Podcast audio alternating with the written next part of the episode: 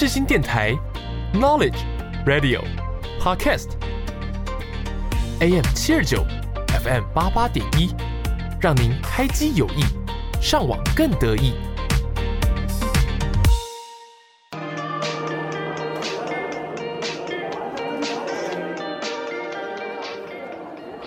哎，等一下要吃什么？随便啦，好想回家哦。有家回不得啦，可是等下录好日子哎。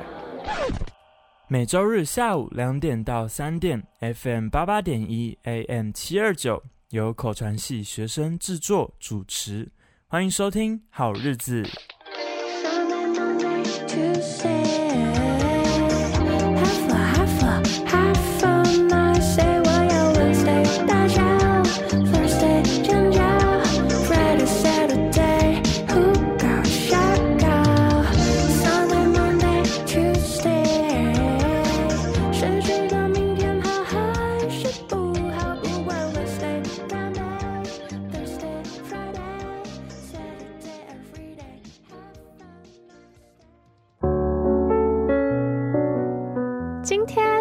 适合恋爱的好日子，我单身。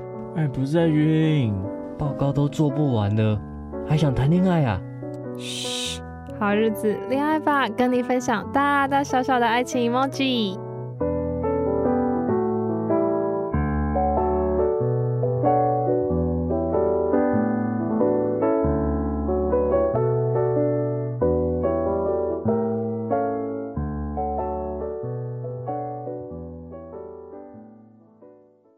大家好，我是 Krina，我已经啊，感觉离开录音室好久了，大概有一个月吧。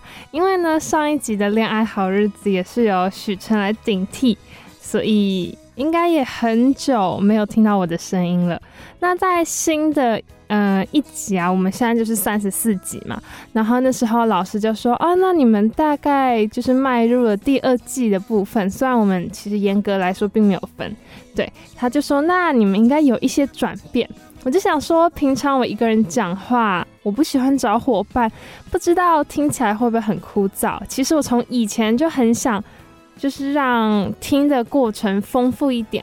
所以呢，在新的一集，我就打算在我的声音后面加上一些音乐。那最近我又很喜欢听闪闪闪闪，所以我就会带来他们的几首歌来当做。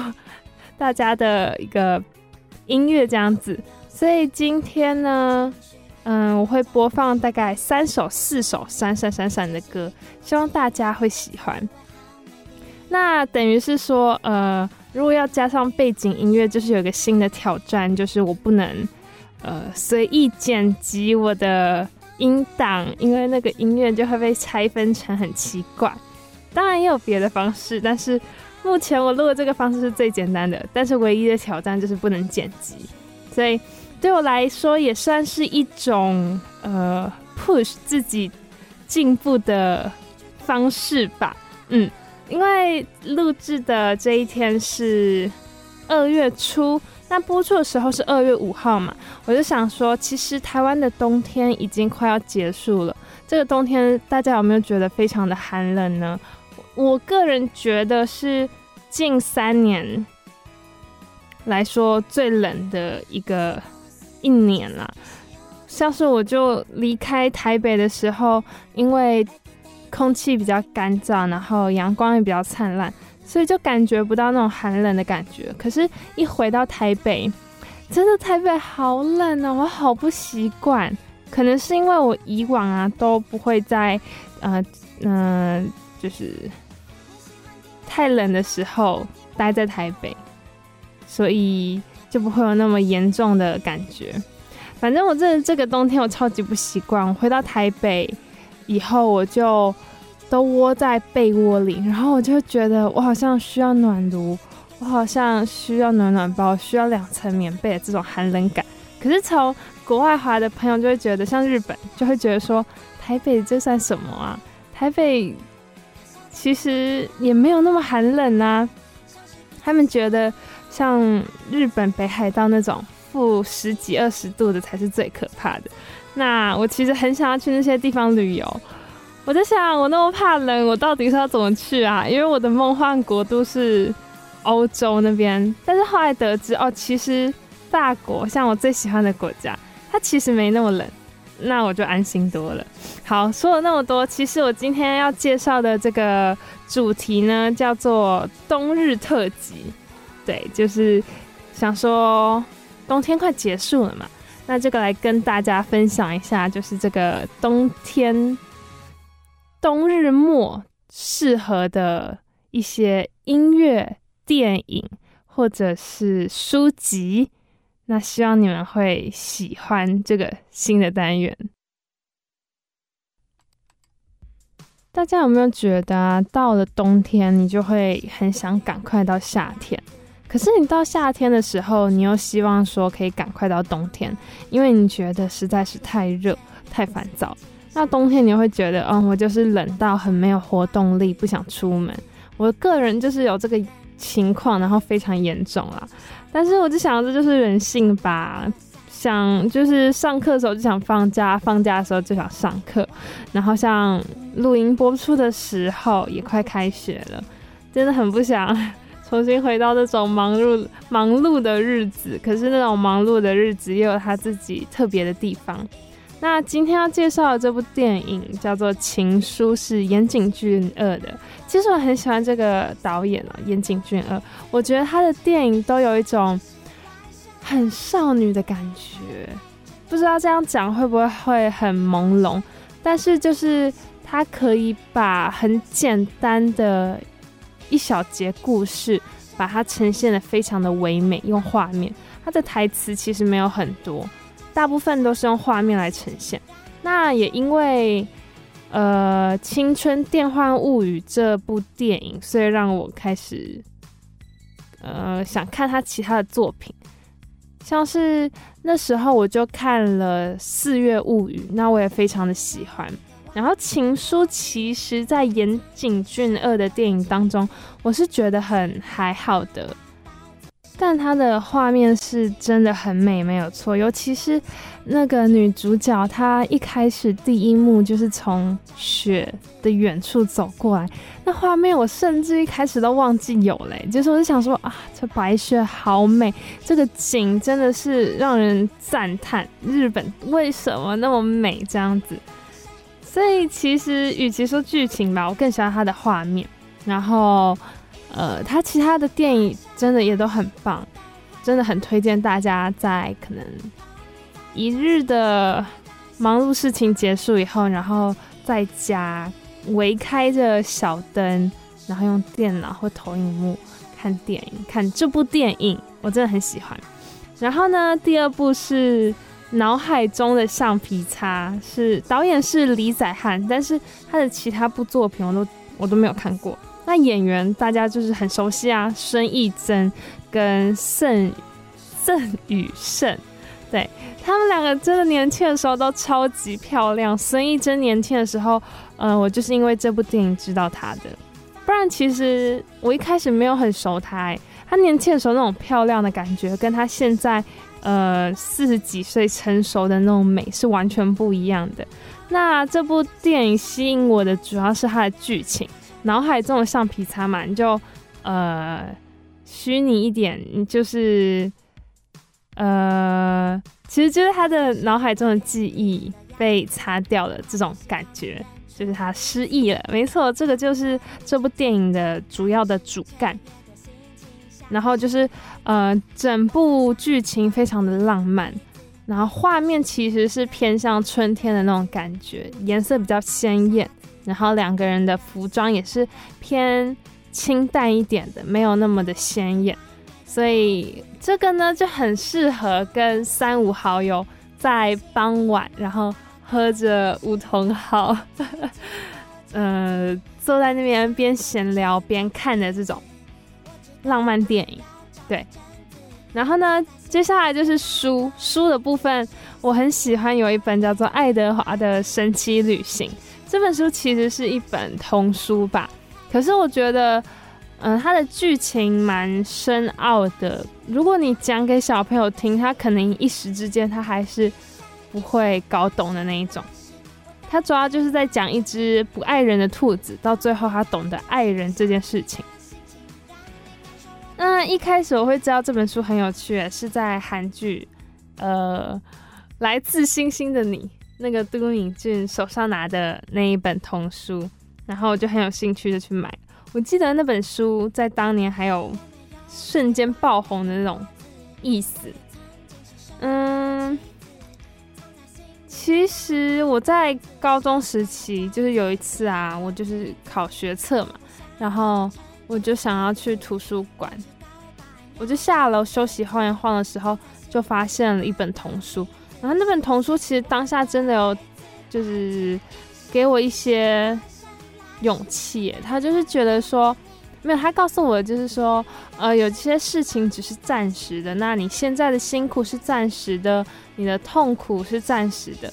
我那时候看完，我想说，奇怪，这本书是给小朋友看的吗？小朋友真的能够懂那么深刻的意义吗？其实大人看也是没问题的啊。所以我后面我就不会，就是在特别分类说啊，童书一定是给小朋友的。更何况现在的童书做得非常好，哎。他们在视觉效果上也是非常的厉害，所以就是给一些想要轻松读书或者是偶尔打发一下时间的观众，就是这一本书。然后，如果想要比较有深度，或者是不能说是比较有深度，应该说比较偏深刻的文字，然后想要它精准一点的话。我会推荐叶青的《下辈子更加决定》，它是一本诗集，不知道我在前几集有没有说过。但是叶青是我很喜欢的一个诗人，可惜的是他已经去世了。这样，他的作品都偏向忧郁，然后非常的细腻。嗯、我记得它还有别本，但是市面上可能比较少，因为后面好像就没有再出版了。那为什么会推荐这一本书？是我觉得其实冬天我们需要清醒一点，在夏天你就会有一种，呃，好像什么事情都可以很美好，然后你会有很多的动力去做。那到了冬天，我就会觉得你好像应该要领悟些什么。再加上说，刚好冬天的开始，就是大概是上学期的时候吧。那个时候好像要先定一些目标，刚刚好就是年初嘛，所以定一些目标，然后想想你自己想要什么，然后再去呃接下来的日子里面冲刺的这种感觉，所以就会想要推荐这一本书给大家。那他的诗集其实不会很深奥、很难懂，反而是你会觉得你在跟一个很温柔的女生对话，她懂得很多，然后她的情绪很敏感，她可以告诉你很多事情。像是很多诗集都偏向爱情的，那叶青的书其实也是爱情居多，但是还是有一些生活困苦的，呃，情绪抒发这样子。好，那我希望这些推荐大家会喜欢。那我们目前听到的这首歌是《闪闪闪闪的不开心的朋友》，我觉得他的歌词其实都超级可爱的。我接下来会放一些歌，就是在节目尾声的部分，让大家可以欣赏。还有，话说，就是许晨他今天不会来主持音乐好日子。因为这一小时就都是我的，所以今天也是有双倍的 Krina 部分，希望大家能够好好享受今天的节目。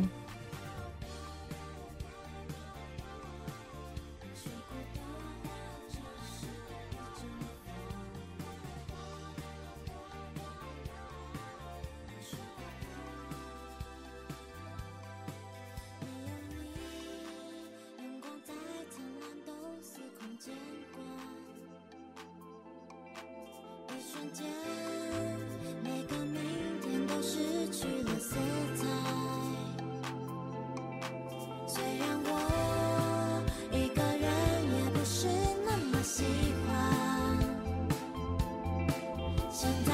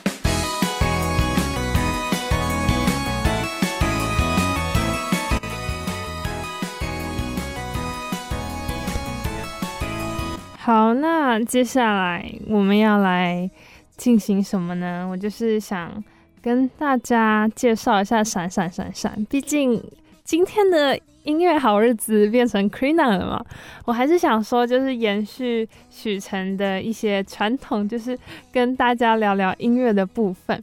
那其实闪闪闪闪，呃，这个乐团我一开始是先在现场听到的，然后在现场听到以后。我其实当下是觉得很还好，这样讲会不会不好啊？但就是一开始我就觉得他们没有打中我的感觉，我反而是后面在 KKBOX，就是在串流平台听到了他们歌，我才觉得，哎，不错哎，真的是好少女，好喜欢，好打中我，嗯，就是这样子知道这个乐团的。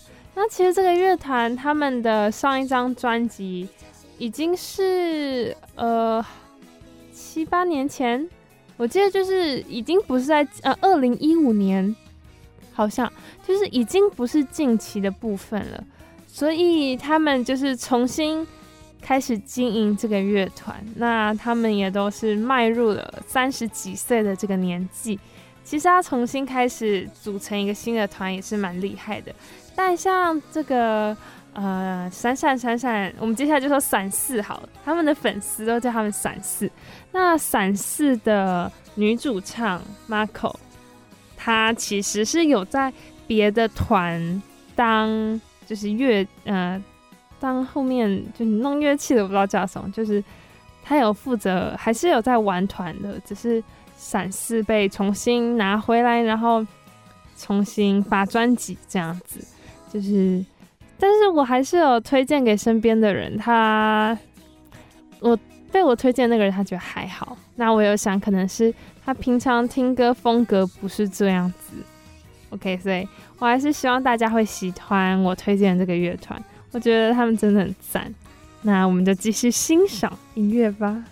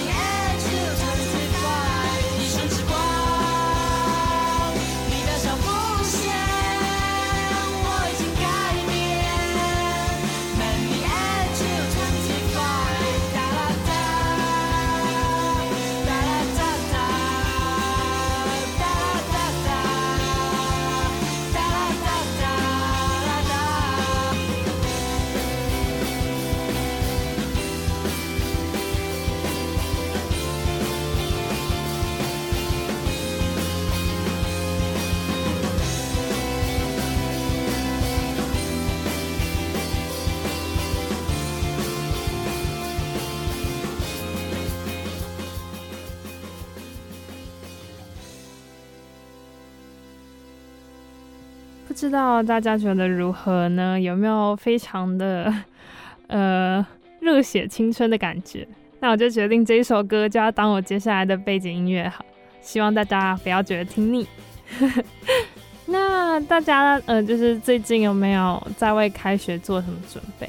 像是我已经就是迈入了大二下学期，我想大三应该就算老屁股了吧。我对于开学这件事情，我已经就是没有什么感受了。我甚至觉得说，啊，其实就是忙碌也没关系啊，反正，呃，大一、大二都那样过完了嘛。所以我最近就是闲得发慌，我甚至还开始捡回了我原本的兴趣，就是钩针。然后我钩的其实二二六六的，我觉得我就是那种很都可以的心态。然后其实有时候。你到了边边就需要有一些变化嘛，你的针法。那我有时候其实我就不太会管它，我就觉得嗯，我这样子好看，那就 OK 了。我觉得这样子的问题好像会有很多的呃意外发生，就是在生活中的其他部分。但是我目前都活得很好。然后呢，在暑假的时候，我去了台南玩，然后去了台中彰化，就是。好像还行吧，虽然说，呃，因为是去亲戚家玩，所以丰富的程度没有像寒假的时候，就是之前的寒假，所以我觉得这个我真的可以说是就是什么事都没有做，嗯，然后最近有没有想做什么事情，我也觉得还好，我就是这样子，感觉就继续度过那个几个礼拜。然后就迎来开学啊，这样听起来是不是不太好啊？但是我觉得当做一种放松吧，因为上学期的课业真的是蛮紧绷的，很多作业，然后每个礼拜都在赶。希望下学期我的课都可以选到，好不好？我觉得对于大学生最好的祝福方式就是欧趴，更希望你都有选到你喜欢的课。那呃，今天上半集的结束，呃，上半集的节目，想应该就到这边做一个结束，让大家可以休息一下。那接下来应该就不会是闪四的音乐了，我就想播一些其他的给大家听，也可能是我最近喜欢的呃其他类型的音乐。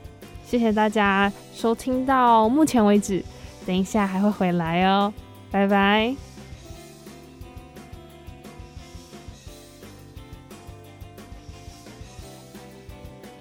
那呃，现在是 Krina 的音乐时间。许晨平常跟大家介绍的都是偏比较，嗯、该怎么说爵士吧？对，他自己是这样子定位的。那我就想说，我的类型要跟他做一些区别，我就想跟大家介绍一些我觉得最近很有趣的歌，像是第一首，它叫做《白色巨塔》。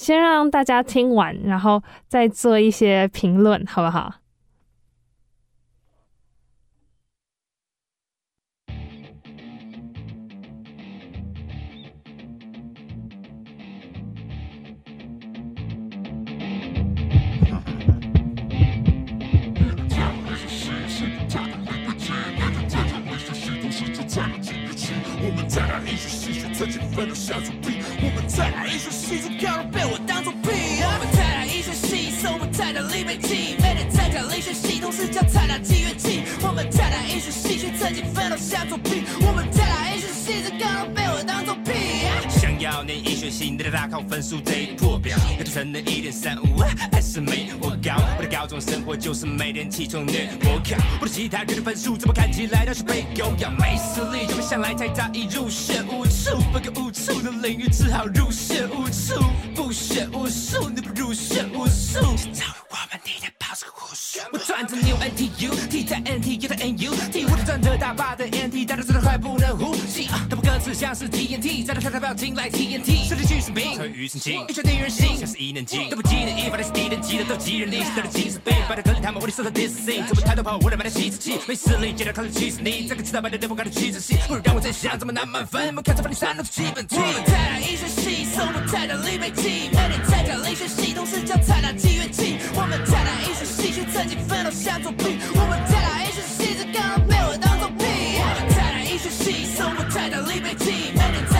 系统是叫菜烂机缘器。我们灿烂英雄系，却曾经奋斗像作弊。我们灿烂英雄系，在高楼被我当作屁。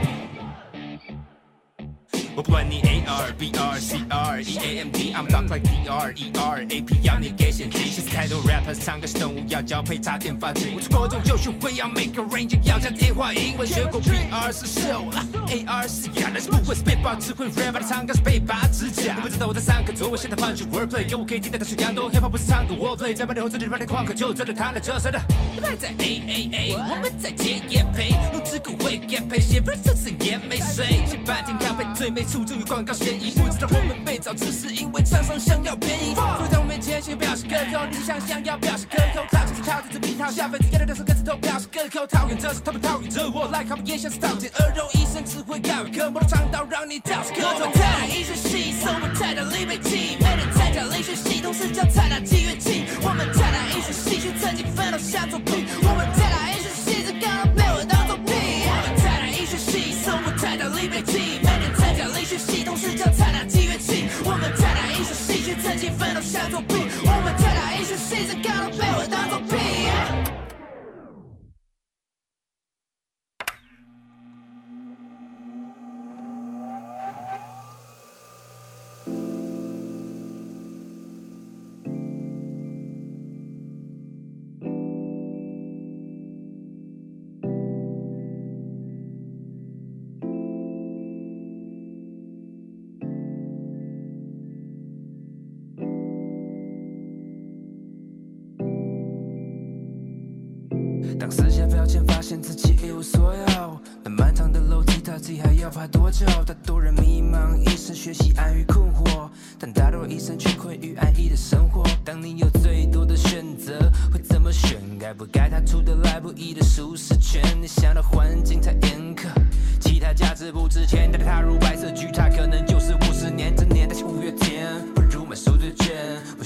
实的价值有什么不会变？当你想突破那框架。他们告诉你阶级当然是分贫富贵贱，于是我请了丧假，为我的想法建了座坟。又有多少医学生真心想救人？十八岁的高中生，每个便是在行人后，说枪毕业就是开心人，说自青春痘，要牺牲享受，要享受牺牲，我早该想透，要享受牺牲是最高层次的快乐。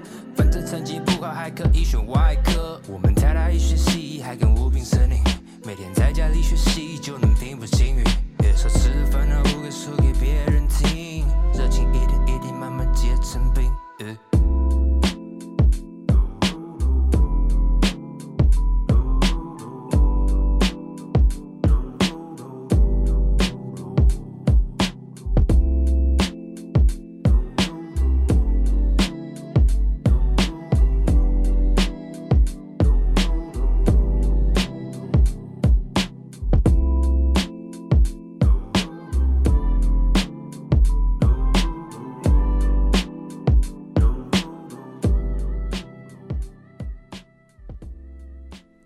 这就是我今天想介绍给大家的一首歌。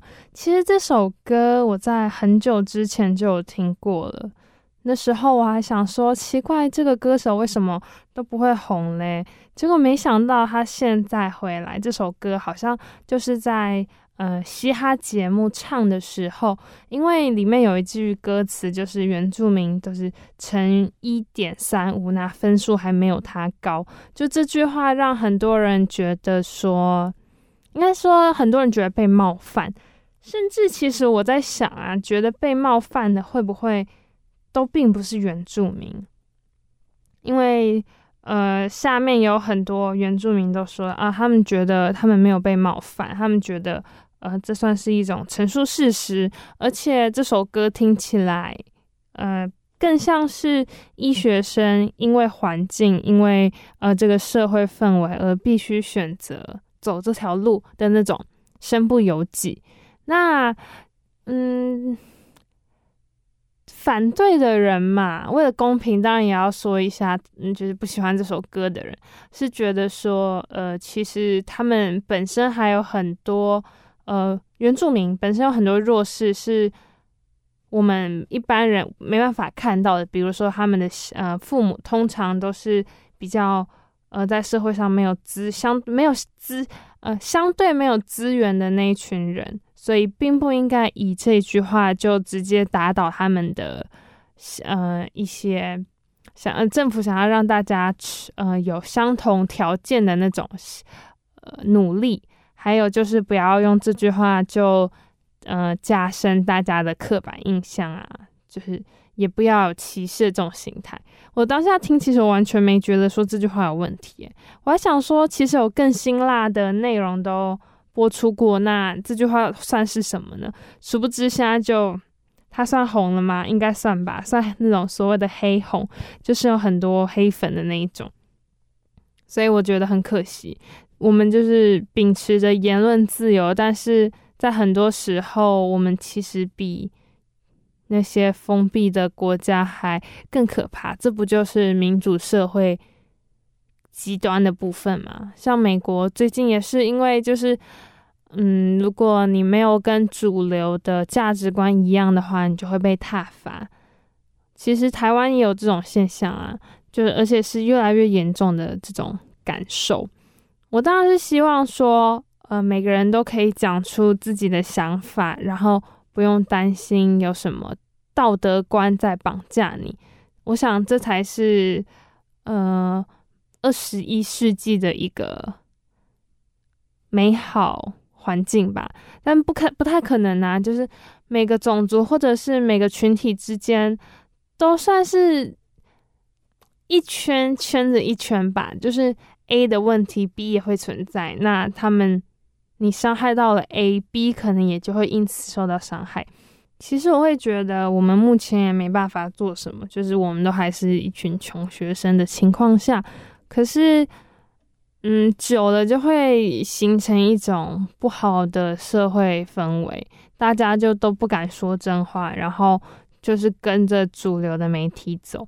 当然，像现在的媒，嗯，网络媒体啊，那种新闻。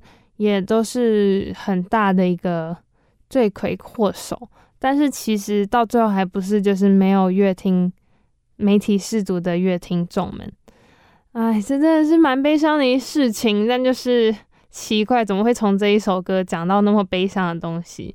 对，这就是我觉得很有意思的一首歌。就是大家如果有兴趣的话，可以去 YouTube 找神经元的台大医学系跟白色巨塔。就是前段是台大医学系，然后后段是白色巨塔，然后变成的一首歌。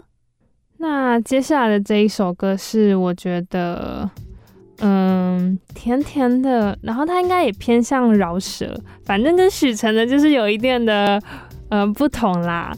对，就是希望大家会听了觉得心里暖心一点。它主要就是在讲两个，呃，谈地下恋情的情侣的故事。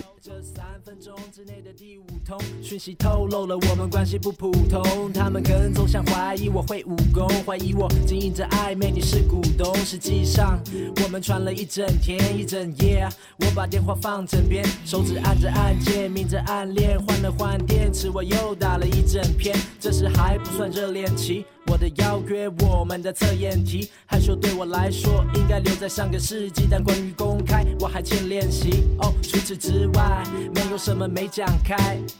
慢慢来，我不抢拍。事情明朗之前，先不讲爱，只是不想太招摇，不是不表态。Yeah。当我在偷偷的看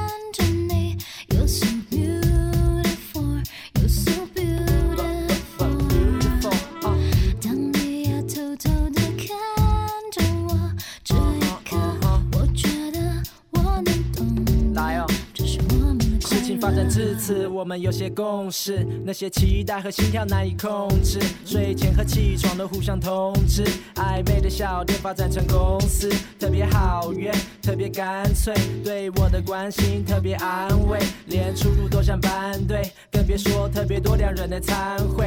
而且你很香，每次闻到我就心痒痒，但在他们面前却又不能讲。有时想要偷亲又被打枪，看着有人亲近我又不能呛，这些他们。不知道他们用猜的，他们贼贼的问，我们总说没有啦，甜蜜的否认，找不到的佐证，我们的眼神就只有我们懂。当我在偷偷的看着你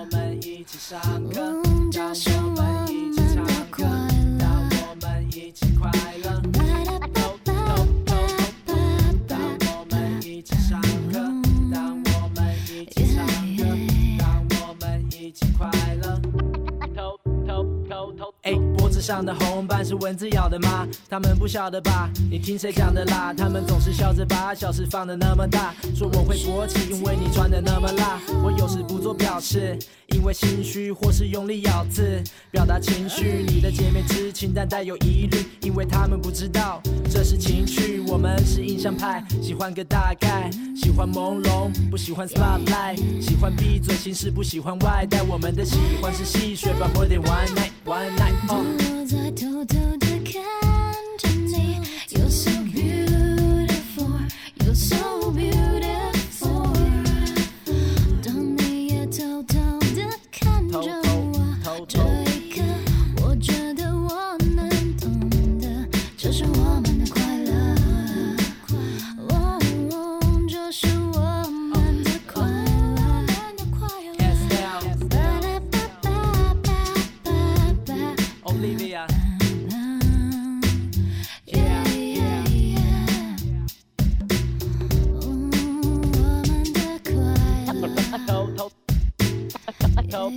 所以我要说，所以我我所以我的我我我我所以我才才才不告诉才才不告告诉告诉告诉你你，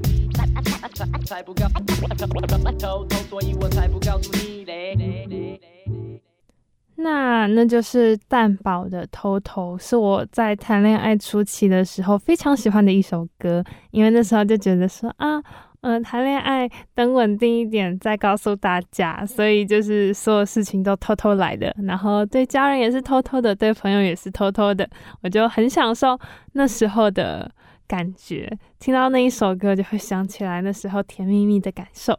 那接下来也是蛋宝的，他的。这首歌偏向于分手的情侣吧，然后是那种回忆你过去美好事情的那种感觉，希望大家会喜欢这一首。那这首播完的下一首，其实节目也就大概要结束了。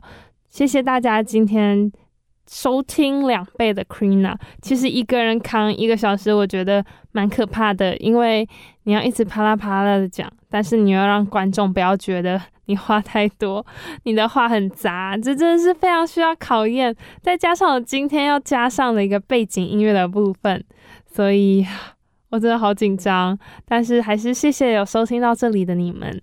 那接下来就带来关于小熊。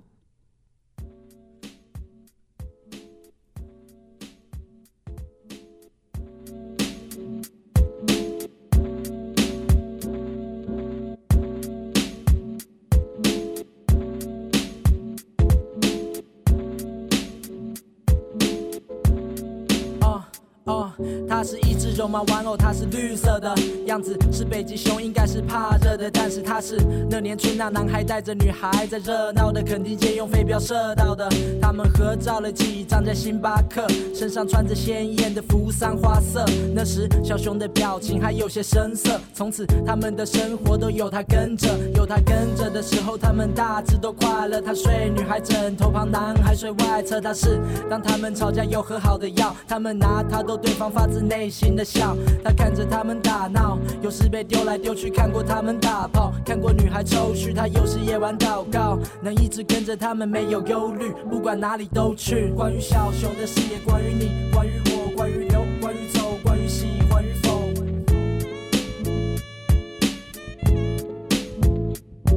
关于小熊的事业，关于你，关于我，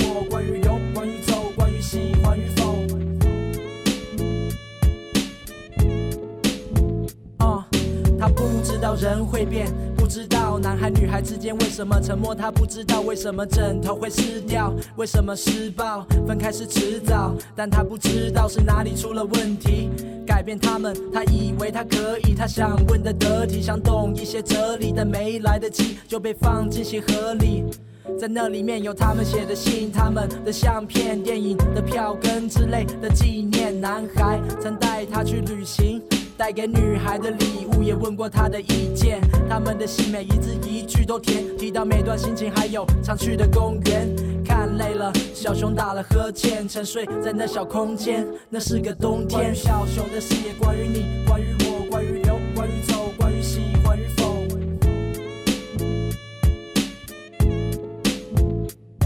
关于小熊的事也关于你，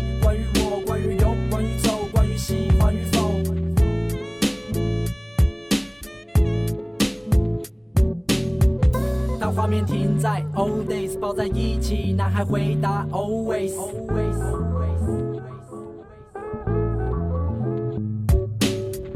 当画面停在 old days，抱在一起，男孩回答 always。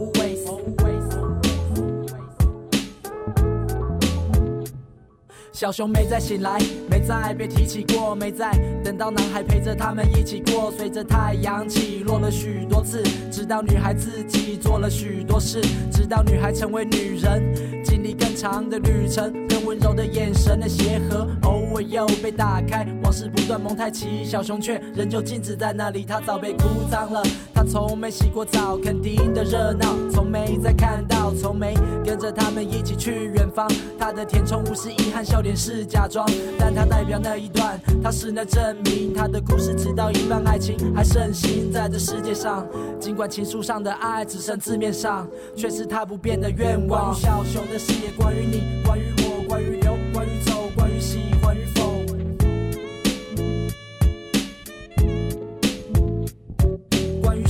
的事也关于你，关于我，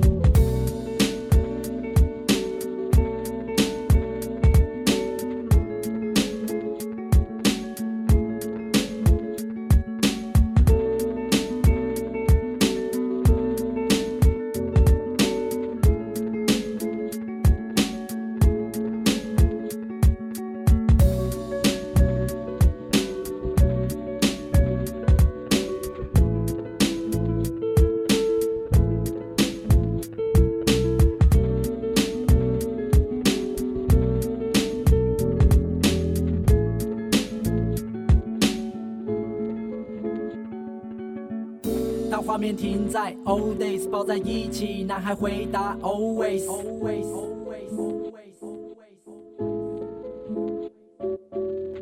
当画面停在 old days，抱在一起，男孩回答 always。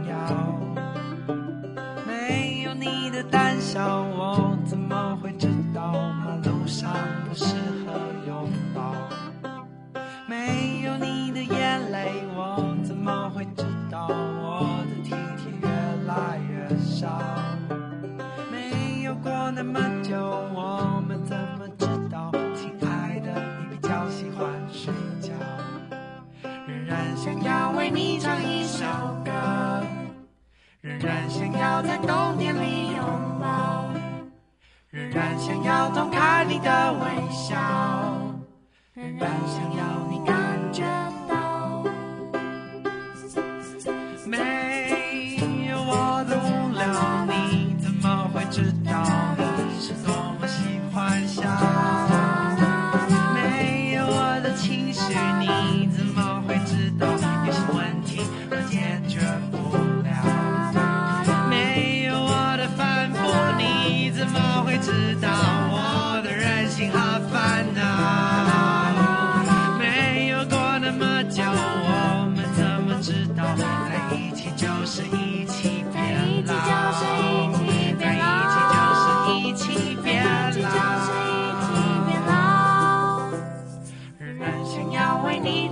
首歌仍然想要在冬天里拥抱仍然想要偷看你的微笑仍然想要你感觉到仍然想要你感觉到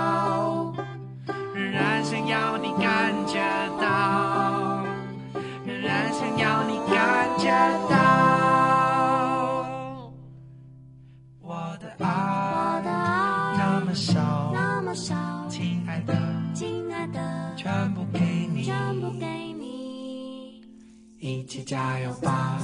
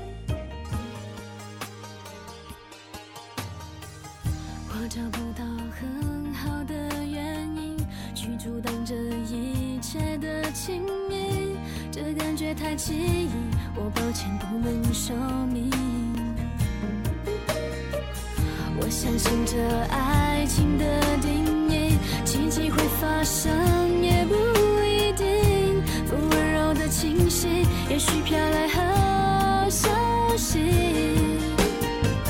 一切新鲜，有点冒险，请告诉我怎么。